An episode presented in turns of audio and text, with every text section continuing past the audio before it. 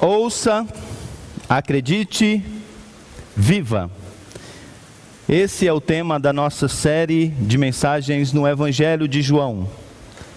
Já estamos no capítulo de número 13. É a segunda parte desse Evangelho. Depois de apresentar uma série de sete sinais, agora nós chegamos a os instantes finais da vida de Jesus. Capítulo de número 13, no qual nós nos encontramos, é uma espécie de prólogo para um longo e profundo discurso de despedida que Jesus fará nos próximos versos que vamos estudar a partir do próximo domingo. E aqui nós temos então algumas daquelas cenas de Jesus como já vimos em outros momentos, elas são carregadas de enigmas. Chegamos nessa manhã aos versos de número 21 a 30. Abra sua Bíblia, João, capítulo 13, 21 a 30. É comum nas nossas mensagens, nas nossas exposições, como é comum também na maioria dos, dos discursos, o uso do método dedutivo. Isto é, Apresenta-se um tema geral, apresenta-se uma ideia, ou mais de uma ideia, e depois discorre-se sobre essa ideia. Por exemplo, Jesus Cristo é Deus. E provamos por meio de argumentos o que o autor diz sobre a divindade de Jesus. Alguns textos pedem um outro método também, chamado indutivo quando ao invés de partir do maior para o menor, agora se do menor para o maior, parte-se agora do maior para o menor. Primeiro descrição, depois então apresentando a ideia central daquela descrição. É o que faremos nessa manhã. Vamos descrever a história e apresentar o ponto principal de cada parte dessa narrativa desse episódio. Evidentemente, se você é uma pessoa esperta e atenta, você já sabe quais são as três partes dessa mensagem. Vamos à leitura. Depois de dizer isso, Jesus perturbou-se em espírito e declarou: Digo-lhes que certamente um de vocês me trairá. Seus discípulos olharam uns para os outros, sem saber a quem ele se referia. Um deles, o discípulo a quem Jesus amava, estava reclinado ao seu ao lado dele. Simão Pedro fez sinais para esse discípulo como a dizer: pergunte-lhe a quem ele está se referindo. Inclinando-se esse discípulo para Jesus, perguntou-lhe: Senhor, quem é? Respondeu Jesus: Aquele a quem eu dei este pedaço de pão molhado num prato. Então, molhando o pedaço de pão, deu a Judas Iscariotes, filho de, filho de Simão. Tão logo que Judas comeu o pão, Satanás entrou nele. O que você está para fazer, faça depressa, disse-lhe Jesus. Mas ninguém à mesa entendeu porque Jesus lhe disse isso. Visto que Judas era o encarregado do dinheiro, alguns pensaram que Jesus estava lhe dizendo que comprasse o necessário para a festa ou que desse algo aos pobres. Assim que comeu o pão, Judas saiu. E era noite. Vamos orar.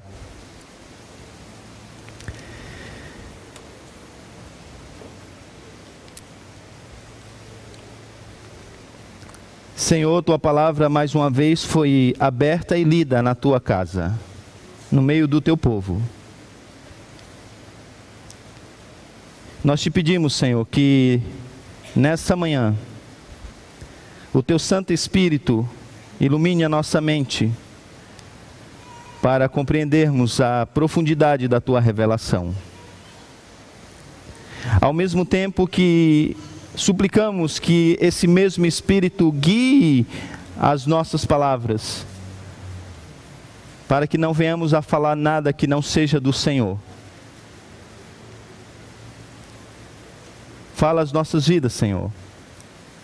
Fala aos nossos corações. Ilumina a nossa mente. Em nome de Jesus. Amém. A atmosfera no espaçoso aposento superior era nesse momento tensa, infeliz e incerta. A noite já havia se, a, a noite já era ruim desde o começo. Os discípulos tinham se reunido e já estavam no lugar combinado para a refeição. Eles olham à sua volta, como se procurando um servo que pudesse agora lavar os seus pés, servi-los. Percebem a sua falta Constrangidos de mencioná-lo, eles então tomam os seus lugares. Todos então agora já estão sentados para a refeição. Provavelmente uma esteira, uma mesa baixa em formato de U. Quando de repente Logo após de fazer a tradicional oração de ação de graças, Jesus então se coloca de pé. Ele retira o seu manto e se dirige até o lavatório. Pega uma toalha, amarra em sua cintura, pega uma grande bacia com água e se aproxima dos seus discípulos. Chega no primeiro. Água fria em seus pés. Toalha agora seca para os enxugar. O silêncio toma conta do lugar. Essa é uma ação enigmática. As pessoas não sabem ao certo o que está acontecendo. Isso é algo incomum. Lavar os pés do outro não é algo que um mestre faz, muito menos aqueles que são iguais. Essa é uma tarefa para servos de baixo escalão. Tarefa que, na maioria das vezes, inclusive, era realizada por um gentil. Jesus lava do primeiro, Jesus lava do segundo, Jesus lava do terceiro. Eles estão olhando um para o outro, meio sem, que, sem saber o que está acontecendo. O silêncio, então, agora é ensurdecedor. É evidente que o leitor da narrativa, quando chega nesse momento, ele já espera que alguém diga alguma coisa, e ele sabe quem é. É Pedro, aquele que sempre toma a iniciativa. E chega o momento então de lavar os pés de Pedro. Ele rompe o silêncio, quebra o clima, dizendo: Senhor, o Senhor vai lavar os meus pés? Que é isso, Senhor? És o nosso mestre, és o nosso Senhor. Eu não vou permitir que o Senhor faça isso. Eu protesto, Senhor. Jesus para o seu serviço, fixa o seu olhar em Pedro e diz: Ah, Pedro, se eu não lavar os seus pés, você não vai ter parte comigo. Se eu não te lavar, você não vai ter parte comigo.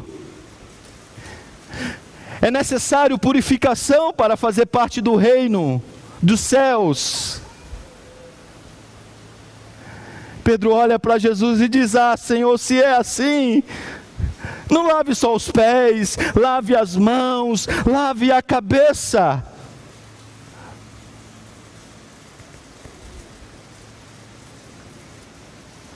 Parece que então agora a iniciativa de Pedro vai trazer a situação ao normal. O gelo foi quebrado. O clima tenso parece já não mais existir. Mas eles sabem que Jesus está usando um método rabínico, composto basicamente por três ações: gesto mistificador, perguntas curiosas e interpretação precisa. Por isso eles estão ainda a pensar o que está acontecendo. Eles estão ainda em um período de grande reflexão. Eles estão pensativos. Este então foi o primeiro episódio constrangedor da noite. Vocês viram isso na semana passada, mas não foi o único. E como uma boa série do Netflix, agora os leitores, eles esperam a resposta de uma pergunta deixada no ar anteriormente. Porque depois de ter dito, depois de ter feito essa ação, depois das perguntas curiosas, uma verdade precisa é apresentada. E as palavras de Jesus diz: "Vocês estão limpos". Ou seja, Pedro não é necessário lavar o corpo inteiro, somente os pés, porque vocês já estão limpos. Mas digo-lhes uma coisa: nem todos. Nem todos.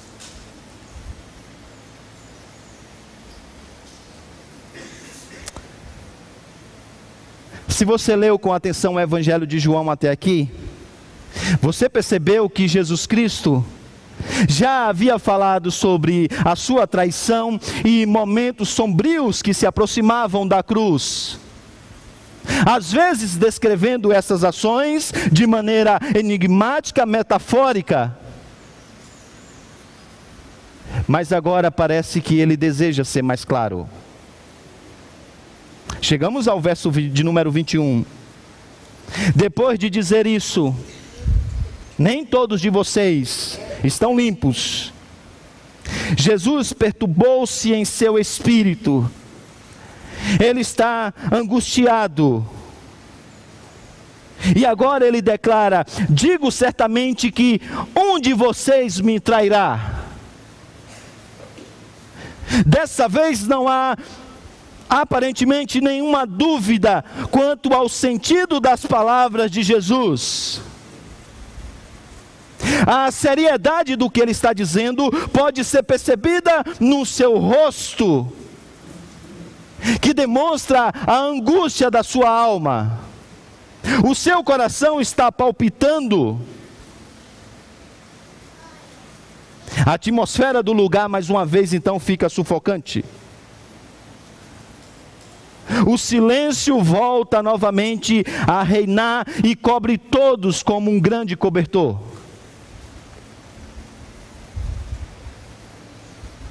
Eles captaram de fato o significado das palavras de Jesus, mas eles não sabiam ainda a quem ele se referia. Ele falava de um deles ou ele se referia a um dos discípulos do grupo maior de discípulos que também seguia Jesus? Eles olham um para o outro e fica claro que ninguém sabe. Ah, mas Jesus quer que você saiba de uma coisa. João quer que você saiba de uma coisa, melhor dizendo. E esse é um ponto principal nessa narrativa. Ninguém sabe, mas Jesus sabe. Sim, Jesus sabe. Ele sabia que, que Judas era o traidor. Ele sabia que Judas não acreditava nele. Ele sabia que Judas já havia chegado a um acordo com os principais sacerdotes para prender a Jesus. Ele sabia que Judas logo levaria todas as autoridades ao encontro de Jesus. Ele sabia que naquele momento, com a expressão de amor, aparente amor, ele seria traído por o seu discípulo. Ninguém sabe o que está acontecendo, ninguém percebe o ambiente naquele lugar, mas Jesus sabe de todas as coisas. Ele não é alheio a nada do que está acontecendo. Na verdade, João deixa bem claro que ele está dirigindo, governando todas as coisas. Aquele jantar não é apenas uma formalidade é uma preparação para que ele tenha um tempo a sós com os seus discípulos, a fim de lhe entregar palavras de despedidas. É um momento a sós de comunhão com seus discípulos, preparado pelo Senhor. As pessoas estão buscando Jesus pela cidade afora, elas querem prendê-lo, não vão conseguir, porque é Ele que está no controle da sua vida e Ele só entregará quando a hora chegar.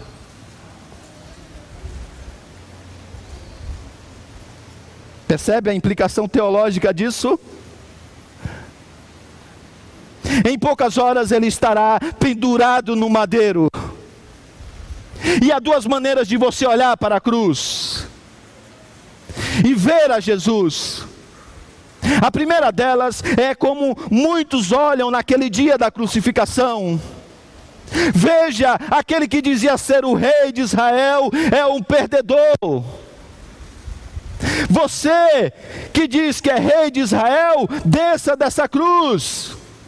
Você que andou dizendo que era salvador do mundo, salve a si mesmo. As pessoas vão vesti-lo como sendo rei, ironizando. Próprias, as próprias autoridades vão dizer: ah, esse não é rei coisa nenhuma. Mas essa não é a visão que João quer que você tenha da cruz. Ele não quer que você olhe para a cruz e veja e a veja como sendo loucura. Ele não quer que você olhe para a cruz e a veja como sendo escândalo. Ele quer que você olhe para a cruz e, como nós já vimos nas mensagens passadas, e perceba a glória da cruz, a revelação da cruz.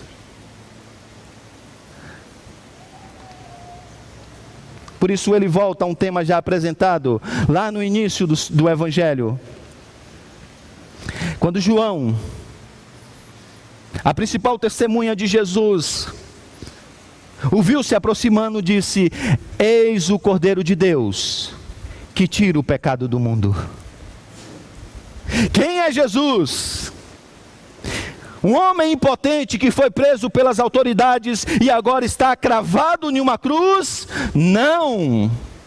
Ele é o Cordeiro de Deus que voluntariamente se entregou pelos seus eleitos. A vida está em Suas mãos. E esse é o primeiro ponto. O nosso Salvador é onisciente conhece e sabe de todas as coisas, e na verdade, Ele é aquele que está agora condu conduzindo a sua própria vida para entregá-la voluntariamente pelos seus eleitos. Ninguém sabe, mas Ele sabe. Mas o fato dele ter esse conhecimento prévio da sua própria vida traz uma profunda angústia.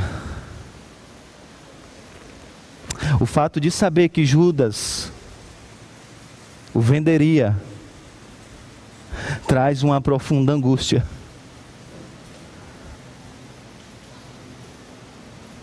Agora perceba que coisa curiosa. O sofrimento já entrou na própria vida de Jesus. Ele já sofre as dores da cruz. E ele sabe que esse sofrimento vai se intensificar, ficará maior. E ele tem a consciência de todas essas coisas. Mas agora ele manda preparar um jantar, reúne os seus discípulos, a fim de trazer a eles uma palavra de despedida, que tem como um dos propósitos o consolo e o conforto. E aqui temos então uma uma aplicação para as nossas vidas. Sabe, irmãos, o sofrimento muitas vezes nos torna egoístas. Os nossos próprios temores e preocupações muitas vezes roubam as nossas energias. E a nossa falsa fragilidade sempre nos coloca em uma situação em que nós precisamos de ajuda e nunca, nunca podemos ajudar alguém. E é sempre assim: veja a minha dor, olhe o meu sofrimento. Você não consegue perceber o quanto a vida tem sido difícil para mim? Perceba o quanto as lágrimas rolam no meu rosto, o quanto a minha alma se encontra angustiada. A última coisa que queremos na vida é exatamente carregar o fardo do outro, consolar, animar. Mas percebe? Esse não é o caso de Jesus. Aquele que está agora com o coração angustiado, daqui a pouco dirá aos seus discípulos: Não se turbe o vosso coração.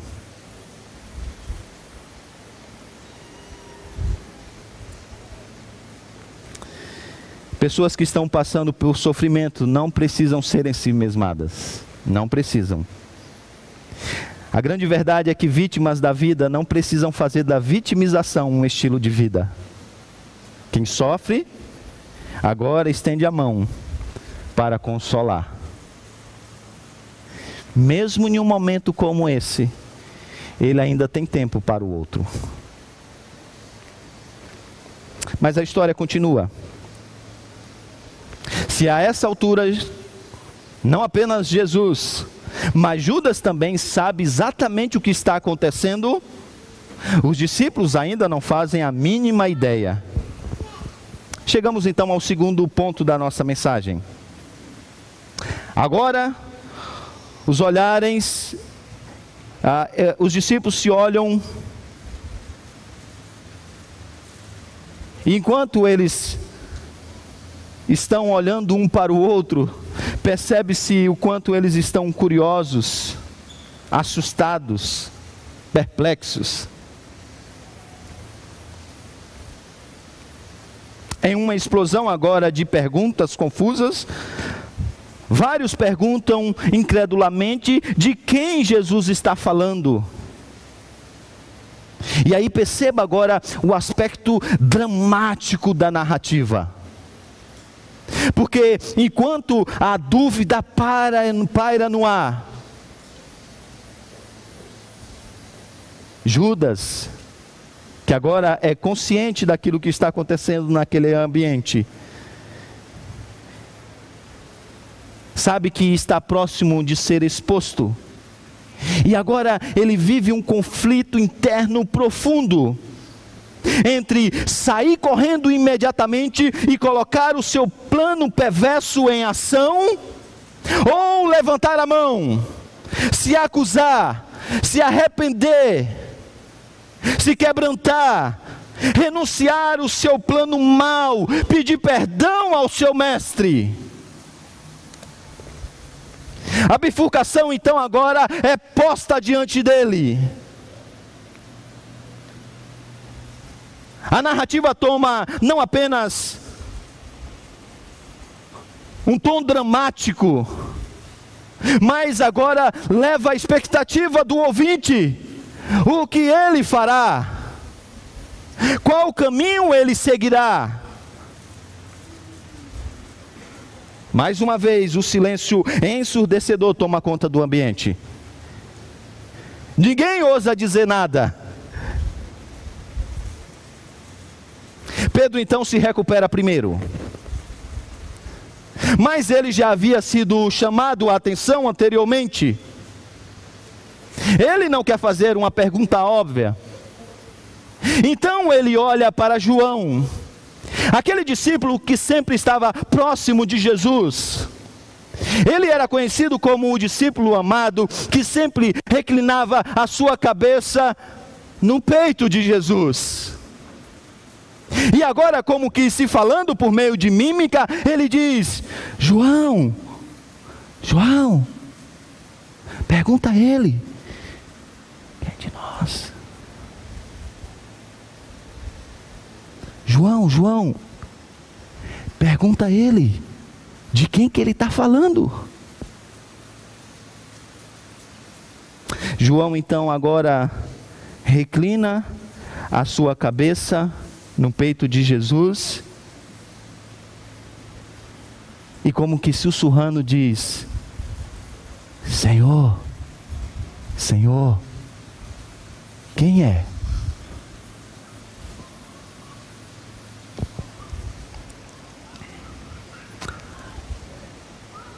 Lembra do método do rabínico? Ação enigmática. Perguntas curiosas. Respostas precisas. Jesus então agora pega um pedaço de pão, molha em uma das iguarias, sacode para tirar o excesso e oferece ajudas.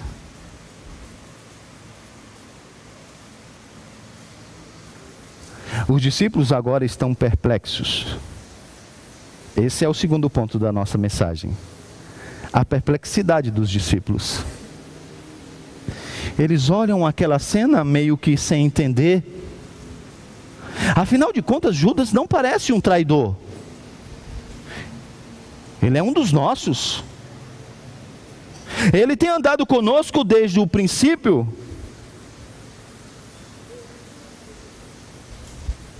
Os discípulos sabem que Geralmente, em uma festa como essa, o anfitrião, no qual agora Jesus assume a função, não apenas na narrativa, mas na história real, costumava pegar um bocado de pão e oferecer a alguém como sinal de amor e profunda amizade. Como um sinal de profunda consideração, é como na nossa cultura o primeiro pedaço de bolo do aniversário. Então eles estranham essa cena,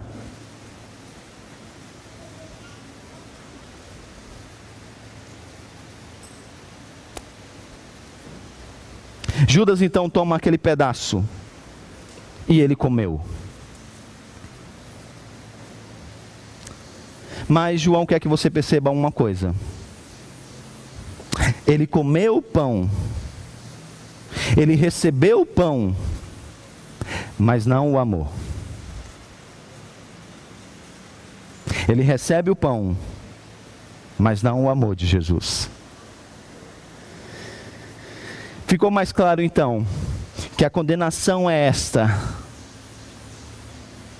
que a luz veio ao mundo e os homens amaram mais as trevas do que a luz, porque as suas obras eram más. E agora, envergonhado, mudo, Judas não diz nada. Enquanto a sua mente freneticamente pensa, articula, o que ele vai fazer? Mas ele já sabe o que ele tem que fazer. Na verdade, os acontecimentos dos últimos dias já agora não restam dúvidas à sua cabeça e à sua mente. Ele está chegando com Jesus em Jerusalém, esperando que ele adentrasse em Jerusalém em um grande cavalo branco, demonstrando o seu poder, a sua autoridade como um rei de Israel. Mas agora Jesus entra em um jumento, montado em um jumento. E depois de estar na cidade, agora ele se reúne com seus discípulos e ele age, e ele age de uma maneira humilhante. Esse Messias é na verdade um suposto rei. Que ganharei eu seguindo um homem como esse? Ah, ele não tem a aparência de Davi, a glória de Salomão. Estou aqui eu perdendo o meu tempo. Talvez tenha algo melhor a fazer na própria vida. Por isso já está certo na sua mente que ele vai vender a Jesus. A única coisa que ainda lhe resta é saber qual vai ser o preço. Qual vai ser o preço? Jesus sabe disso, lembra? Ele tem a consciência de toda a situação. E João quer que você saiba disso. Esse é o primeiro ponto da nossa mensagem. Jesus, então, agora, de forma corajosa, olha para Judas e diz: O que você tem que fazer, faça depressa. Percebe? De fato, Jesus dispensou Judas da mesa. Educadamente pediu para que ele se retirasse porque ele não é um dos seus. Há um tempo reservado para um discurso de despedida, mas esse é discurso com os próximos, com aqueles que fazem parte de fato dessa nova comunidade da fé, e Judas não é um deles.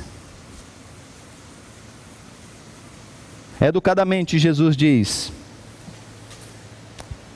Pode ir, Judas, já está já estás liberado para fazer o que você tem que fazer. Imagina a cena. Eles estão sentados provavelmente no chão ou numa espécie de divã. E agora Judas se coloca de pé, lentamente, em silêncio. Imagina mais uma vez a cena. Os discípulos estão atômicos, incertos, que ele fará? E não é uma situação meio que confusa? Qual mestre em sã consciência dirá para o seu discípulo traí-lo, entregá-lo às autoridades para que ele seja preso e morto? E ainda mais, qual será o discípulo que, depois de três anos de andar com um mestre tão amoroso, tão bondoso, tão gentil, terá a coragem de traí-lo? Ah, não dá para entender isso. Por isso eles estão coçando a cabeça, olhando um para o outro, meio que dizendo: talvez cochichando, talvez alguém batendo no Pedro, Pedro, você está entendendo alguma coisa? Pedro falou, não, estou. Vamos ter que fazer mais perguntas, para as respostas precisas virem. Eles estão confusos. E sabe por quê?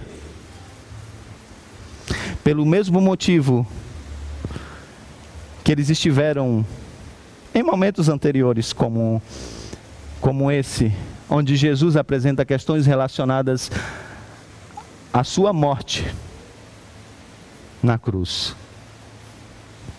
ainda não passa pela cabeça deles que Jesus Cristo de fato precisa morrer na cruz, na cruz, se submeter ao plano de Deus de forma voluntária, ainda não passa na cabeça deles que Ele é o Cordeiro de Deus que tira o pecado do mundo.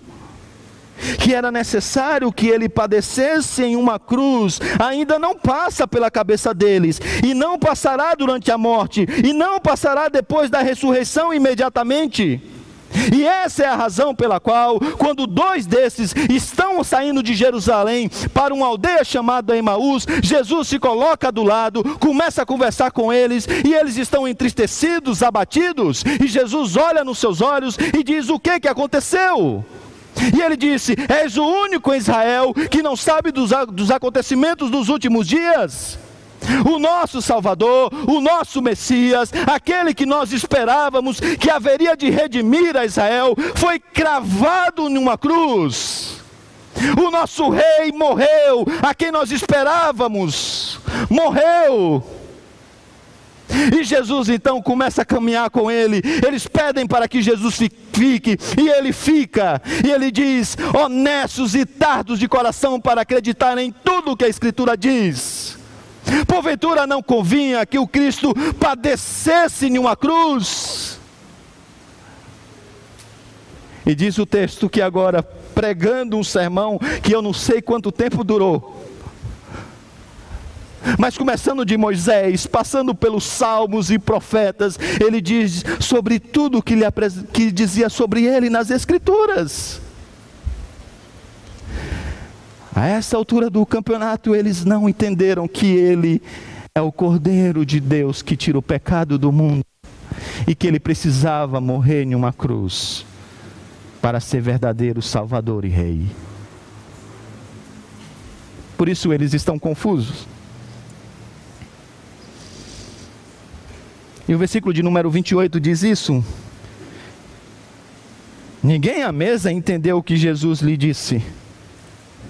E agora, João, no versículo de número 29, explica em, retro, em retrospecto que os outros discípulos pensaram que Jesus pediu para Judas, para que Judas comprasse talvez algo necessário para a festa, ou fosse, como era comum naquela época, sair nesse período para ajudar os pobres. Mas esse é o último ponto da nossa mensagem. Não é nada disso. Judas está decidido. A sua decisão foi tomada. E aí parece que esse texto nada tem a ver com o texto do lava-pés. Mas consegue perceber?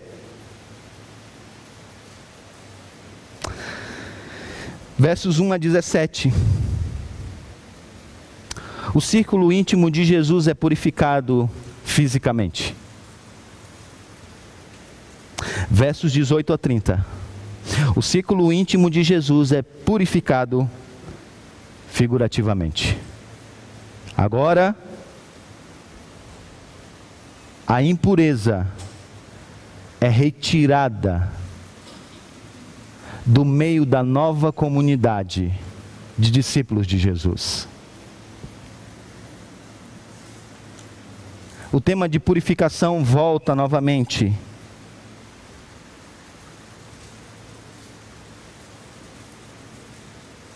Agora só são onze. E esses agora são a nova comunidade que Jesus agora tem. A esses agora ele vai se revelar de maneira ainda mais profunda nesse seu discurso de despedida, que começará nos próximos versos. E aqui nós então temos uma aplicação muito importante. Sabe, irmãos, há momento em que é melhor remover o escarnecedor. Sim, a Bíblia fala de alguns casos que é necessário remover os ímpios da Assembleia dos Justos. E em um dia em que as igrejas estão preocupadas em crescerem, em ficarem numerosas,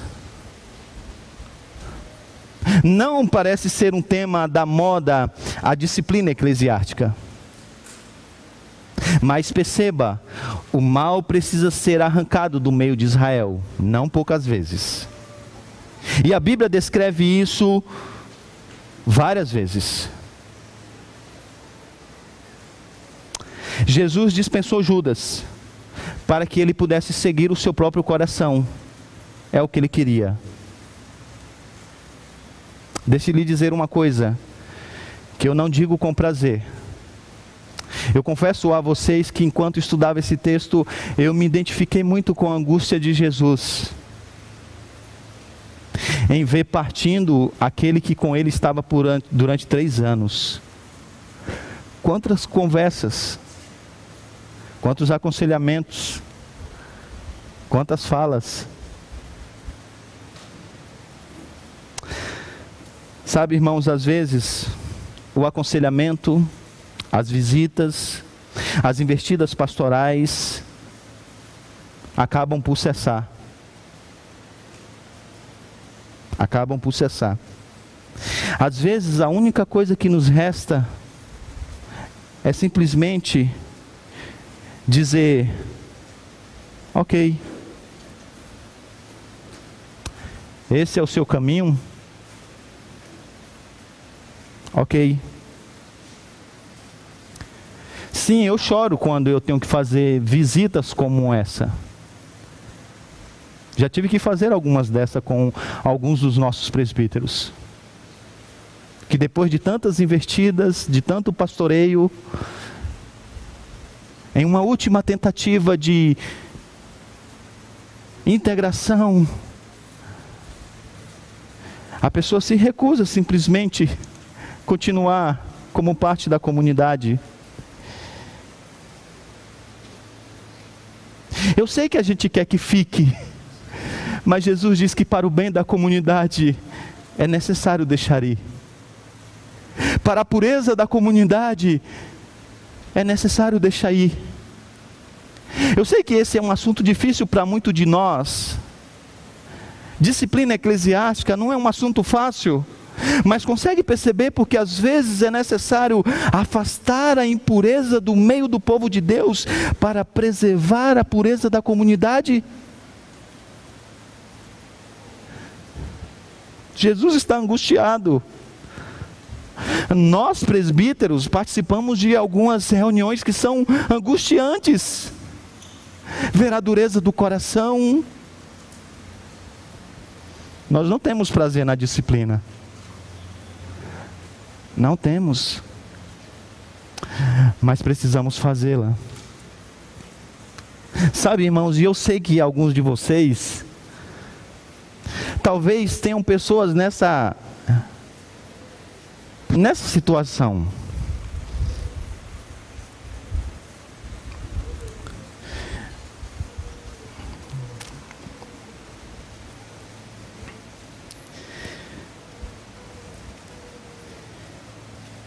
E às vezes a gente tem que esperar, orar a Deus, para que aconteça o que aconteceu com aquele filho conhecido como pródigo. Para que Deus quebrante. E então e a pessoa volte ao, à comunidade, ao ciclo da fé. Às vezes nós nos apegamos a essa esperança. Louvado seja Deus porque a sua graça e a sua misericórdia dura para sempre e alguns ele de fato traz de volta insere novamente na comunidade da fé. Louvado seja Deus por isso. Mas que, quer, quer seja permanente, quer seja por um tempo, é necessário para o bem da comunidade. Para o bem da comunidade, afastar alguns. É o que Jesus faz. É o que Jesus faz. O texto agora termina no versículo de número 30 com uma nota. Ah, João não diz nada assim por acaso. Ele diz que Judas, assim que pegou o pão e comeu, ele partiu. E João diz: e era noite. E era noite. Essa não é apenas uma descrição temporal É muito mais que isso. Esse é um elemento teológico. Percebeu quantas vezes ao longo do Evangelho de João, luz e trevas foram apresentadas? O Verbo se fez carne e habitou entre nós, e diz João que a luz brilhou no mundo, mas os homens amaram mais as trevas, como eu disse, do que a luz. Na verdade, as trevas tentaram guerrear com a luz, mas elas não prevaleceram. O próprio Jesus depois se colocou no templo e diz: Eu sou a luz do mundo. Quem me segue jamais andará em trevas. Agora Judas foi entregue às trevas. E essa é a sua escolha, esse é o seu caminho. Mas não pense apenas em Judas nessa passagem. Judas é apenas um exemplo de muitos que, como ele, acabam por optar em rejeitar a luz e habitar nas trevas. Especialmente Judas é uma imagem dramática da rejeição de Jesus pela própria nação de Israel. Repetidas vezes, Deus se apresenta ao seu povo e esse povo rejeita. Rejeita a sua palavra, rejeita a sua revelação. E agora ele vem ao mundo na pessoa do seu filho. E apesar de todas as suas palavras, de todos os milagres que ele realizou, agora eles recusam a receber a Jesus e eles preferem ficar nas trevas do que ver a luz porque eles estão vivendo de acordo com os seus próprios interesses. E é assim que Judas faz. E talvez você tenha passado esse sermão inteiro julgando Judas, né? Talvez você tenha pensado: como pode alguém andar por três anos com um mestre tão amoroso e bondoso e mesmo assim trocar por 30 moedas de prata? É demais. Ou talvez você ainda tenha pensado: como pode um homem ter tanta dureza de coração? Porém, se você ainda não recebeu a Jesus como Senhor e Salvador, você é um Judas. Que rejeita a Jesus e busca seguir os seus próprios caminhos. Você é um Judas. Consegue perceber um paradoxo? De um lado, Jesus pede para Judas se retirar. Por outro lado, Judas se retira. Jesus pediu ou Judas se retirou?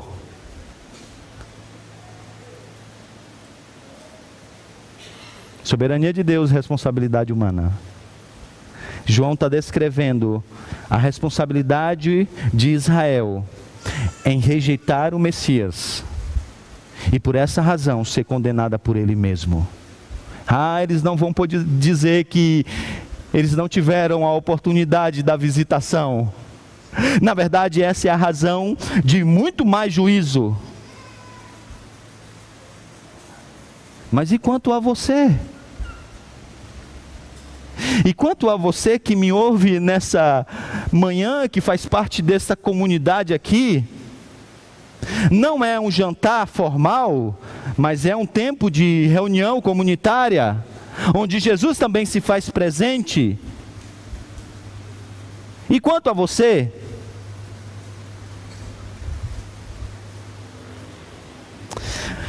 você não tem o poder de decidir ficar. Essa escolha você não pode fazer. Essa escolha você não pode fazer. Pastor, eu quero ficar. Ah, você não pode fazer. Você não pode fazer essa escolha. Pastor, então o que me resta? Resta-lhe uma coisa: clame para que Jesus o abrace nesse dia. Clame para Jesus Diga a Jesus: Senhor, eu quero ir, mas me abrace para que eu possa ficar. Senhor, o desejo do meu coração é seguir o meu próprio caminho, é isso que eu quero, mas me agarre para que eu fique. Clame a Jesus dizendo: Jesus, filho de Davi, tem compaixão de mim. Quem sabe, quem sabe ele ouve a sua oração. Quem sabe você é um desses, daquele seleto grupo de verdadeiros discípulos de Jesus, e quem sabe ainda nessa manhã, ainda nessa manhã, Jesus te faça um João, a quem tem o prazer de reclinar a cabeça no peito de Jesus, e não Judas. Vamos orar?